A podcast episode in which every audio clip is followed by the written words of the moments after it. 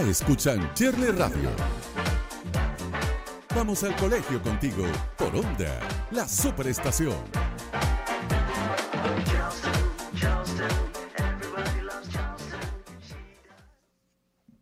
Amigos, 6 y 39 minutos esta mañana y ustedes saben que de domingo para lunes y fue noticia a nivel nacional. Eh, estuvo el barrio José Félix Rivas, que forma parte pues de una gran barriada que se ubica en Petare, al este de Caracas, al este del este, que eh, fue noticia por el caso una vez más de Wilexis, un líder, como dirían en el servicio penitenciario, un líder negativo, eh, por no decir otra cosa, pues obviamente, que tomó de alguna manera el control de esa zona a nivel delictivo y ha estado como sin mayor información. Eh, sobre su paradero, pero hubo eh, una retoma, vamos a decirlo así, de su posicionamiento en la opinión pública por los sucesos que ocurrieron la noche del eh, domingo. Para el lunes, también el lunes hubo otro suceso, pero están vinculados igualmente a otros colectivos, es decir, a veces uno no sabe ni siquiera qué fue lo que pasó. Sin embargo, sabemos que la zona, bueno, a pesar de los esfuerzos que se han hecho, sigue estando eh, muy permeada por, por el AMPA.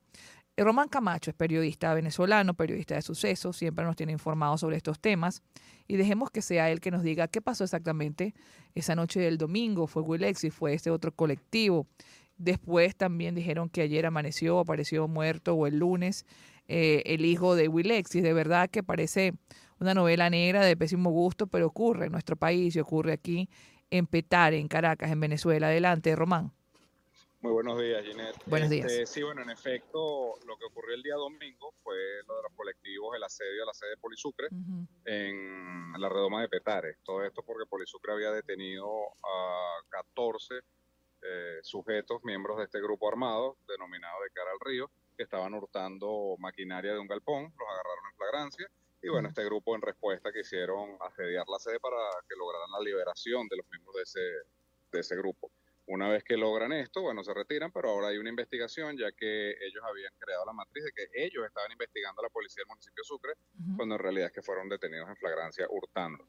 Sobre el hijo de Willex, que es el hijo de crianza, que él lo crió desde que nació, que era el hijo de su hermana, eh, él se llamaba Jen, Jen Winder Marín Blanco, de 20 años de edad, él se encontraba en la zona 1, él había estado detenido en Tocuyito junto a su hermano y cuando salió liberado, él decide simplemente retirarse de la banda y comienza a informar a la policía para, para, dar con el paradero de su padre, Willexi Monasterio, que es el cabecilla de esa banda que controla varias zonas de, de ¿cómo se llama?, de, Julián, de José Félix Rivas.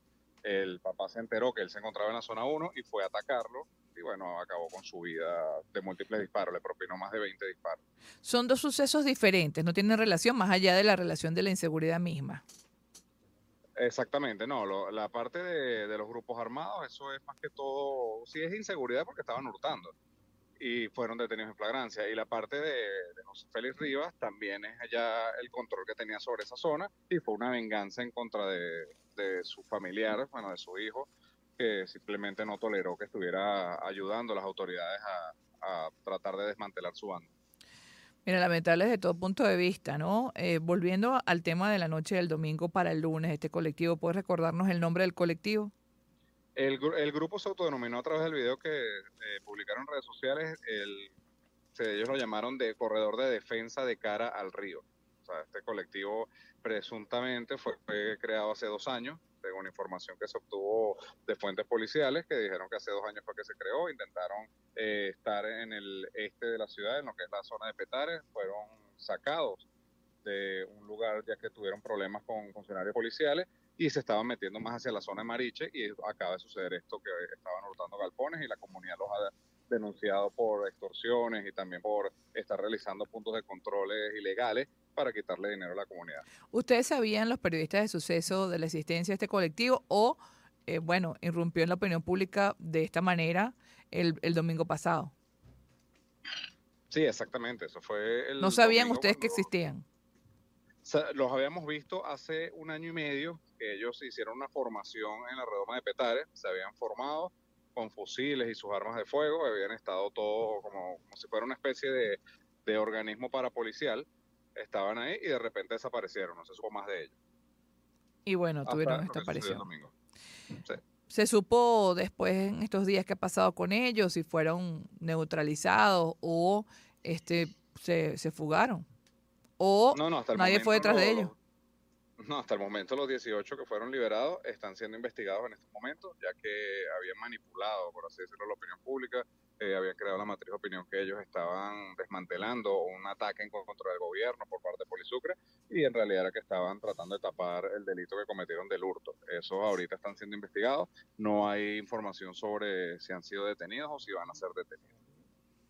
Y con respecto al caso de Wilexi, es decir, que Wilexi sigue actuando en la zona, en la zona de José Félix Rivas de Petare, porque se había dicho un momento que se había ido del país y todo. No, no, no, Wilexi sigue en José Félix Rivas, él no se ha retirado de la zona, lo que sí que está muy debilitado, ya no cuenta con la misma cantidad de personas en su banda. Eh, informaciones que manejan las autoridades que tiene alrededor de 12 a 15 personas de confianza a su lado y ya no es esa megabanda que, que fue hace un tiempo. ¿Cómo se está viviendo en, las barreras caraqueñas eh, la presencia de, estos grupos? ¿no? Porque a nivel de la, de la colectividad en general, sí se percibe en las calles, tú ves a la gente con sus celulares, hablando en las calles, mucho más libertad eh, de lo que se percibía hace años atrás. Sin embargo, en las comunidades estos grupos, por lo que se cuenta y por lo que se reporta, siguen operando. Es decir, que no ha podido la policía con, con ellos ni los organismos del Estado. O eh, hay otras decisiones de por medio. Bueno, hasta ese punto político desconozco, pero lo que se sabe es que esa sensación de seguridad sí han, ha disminuido mucho la delictividad, o sea, los, los actos delictivos en, en, la ciudad de Caracas. En otros estados aún se pueden sentir esa, esa delincuencia en las calles.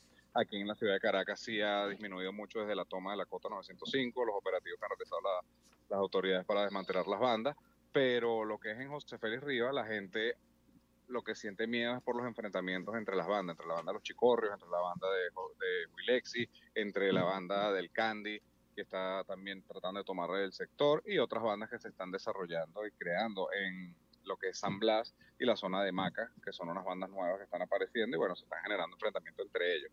Más que todo el miedo es por eso, una bala perdida o de que tratan de buscar retaliación en contra de la, de la población de esa comunidad, pero en sí la inseguridad de robos y eso y hurtos sí ha disminuido, pero se ha visto ahorita un incremento. Ellos actúan nada más dentro de, la, de las inmediaciones. dentro de sus comunidades, dentro de sus comunidades, totalmente. Dentro de sus comunidades. Sí, quienes actuaban por, fuera y tenían como un centro de operaciones eran la cota 905, ya que si secuestraban a alguien lo llevaban a la cota 905 para tenerlo ahí en cautiverio y bueno, ellos pagaban una vacuna y había una alianza con otras bandas. Ya una vez que toman eso, la criminalidad se redujo considerablemente y ahorita lo que estamos viendo son personas eh, ya desesperadas tratando de conseguir algo de dinero en la calle y son casos aislados, no pertenecen a bandas ni, ni nada de eso. Es verdad, lo que se ha visto es que se ha, se ha reconfigurado, vamos a decir así, la acción del crimen. Por ejemplo, en Caracas, no sabemos en las otras ciudades, eh, porque bueno, evidentemente no se puede abarcar todo, pero quizás tenga una dinámica parecida. Exactamente. Ahora, eh, para mm, este carnaval, ¿no? Eh, ¿Qué recomendaciones les puedes dar siendo pues un periodista que siempre está acucioso en la calle, siguiendo los sucesos para evitar ser víctima quizás de, algún tipo de, hecho lamentable, ¿no? ¿Alguna recomendación? No pasar ciertas horas. Si vive en el barrio, lamentablemente, subir hasta cierta hora, aunque eso lo sabe muy bien la gente. Sí, bueno, eso, eh, las recomendaciones se mantienen. Siempre eh, estar activo en la calle, estar pendiente de su entorno, ver a las personas que están alrededor, nunca confiarse ni estar mostrando eh, cosas de valor en la calle, ni, demostrar que tienes algo o dinero o que tienes muchas cosas que, valgan la pena para que te las quiten. O sea, es simplemente tener un poquito de prudencia y, de sentido común. Esto es todo. Simplemente mientras se mantengan dentro de ese, de ese ah, pues, mientras se mantenga Dentro de ese comportamiento. Sí, dentro de ese comportamiento del sentido común. Simplemente no estén mostrando nada y traten de, llegar a unas horas tempranas a su casa. Aunque a pesar de, todo eso, en la noche no, no, se, han no han reportado muchos delitos en, los últimos meses. más que todos los delitos que se han reportado en el día. Ah, bueno, gracias. Hay que estar muy pendiente. Muchísimas gracias, Román, por habernos acompañado. Era Román Camacho, periodista de sucesos. Y a esta hora vamos a cerrar esta primera hora de Chirri Radio con un trabajo que hemos traído para ustedes. El ciclo de vida de un girasol